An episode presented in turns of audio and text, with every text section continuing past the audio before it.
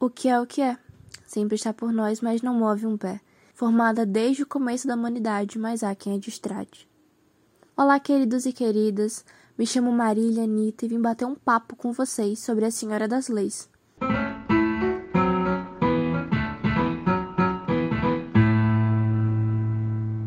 Sabe aquela avó que tá sempre ali ensinando e cuidando da gente? Então, nesse caso, ela vai ser a Constituição, sempre também no nosso coração. Segundo o dicionário online, disse, a Constituição seria um conjunto das leis que regulam a vida de uma nação, normalmente desenvolvidas e votadas pelo Congresso, cujos membros representam o povo, tendo o propósito de declarar direitos ou deveres individuais, ou seja, a Carta Magna.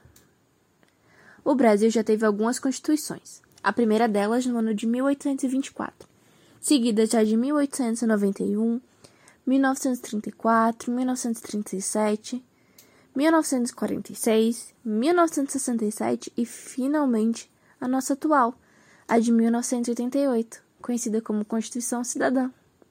Entretanto, cada uma dessas tem a sua particularidade. Vou pontuar hoje com vocês só as mais básicas, começando pelo fato que dessas sete, apenas quatro foram promulgadas e as outras três outorgadas. Mas, Marília, o que, é que seria a diferença desses tipos? Vem cá que eu te explico. Promulgada é a Constituição democrática, ou seja, feita pelos representantes do povo, e outorgada é a Constituição imposta ao povo pelo governante. Simples, né? Mas sabe o que, é que não é? O processo de elaboração de uma Constituição. Mas para que serve a Constituição? A Constituição tem como principal objetivo garantir direitos e deveres para os cidadãos e para o próprio governo. Funciona assim, então, como uma forma de assegurar esses direitos e deveres para o povo, regulando assim a natureza e o exercício dos poderes de Estado, instituindo os direitos básicos e definindo os métodos de escolha dos governantes, sem falar que ela é o topo da hierarquia legal, ou seja, ela influencia sim todas as leis e normas abaixo dela. A atual Constituição traz alguns fundamentos, esses descritos em seu primeiro artigo. Quais seriam esses então? Os fundamentos são a soberania, a cidadania, a dignidade da pessoa humana, os valores sociais do trabalho e da livre iniciativa e o pluralismo político. Mas fora esses fundamentos, vocês sabiam que ela, como todos nós, tem também seus princípios? Onde os princípios são a da independência nacional, a prevalecência dos direitos humanos, a autodeterminação dos povos, a não intervenção, a igualdade entre os Estados, a defesa da paz, a solução pacífica dos conflitos, o repúdio ao terrorismo e ao racismo, a cooperação entre os povos para o progresso da humanidade e, por fim, a concessão de asilo político. Por fim, assim como cada um de vocês, a nossa mãe cidadã tem também seus objetivos. Então vão lá, peguem papel e caneta e anotem o checklist de vocês. Qual seria esse?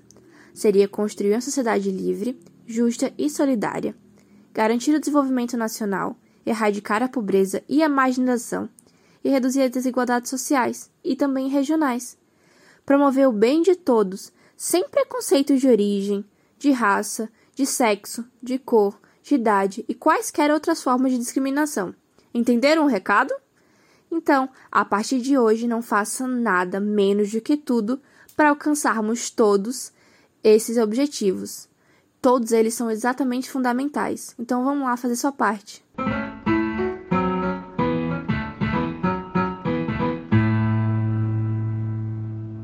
Então, meus queridos ouvintes, como tudo que é bom, continua no próximo episódio com mais informações sobre as mais diversas áreas jurídicas e também não jurídicas do seu dia a dia. Quer aumentar o seu vocabulário? Adquirir cada vez mais conhecimento do direito e do mundo? É só se ligar no Falando Direito. Você pode nos encontrar pelo Instagram, no arroba Falando Direitos, e também no Spotify ou Deezer.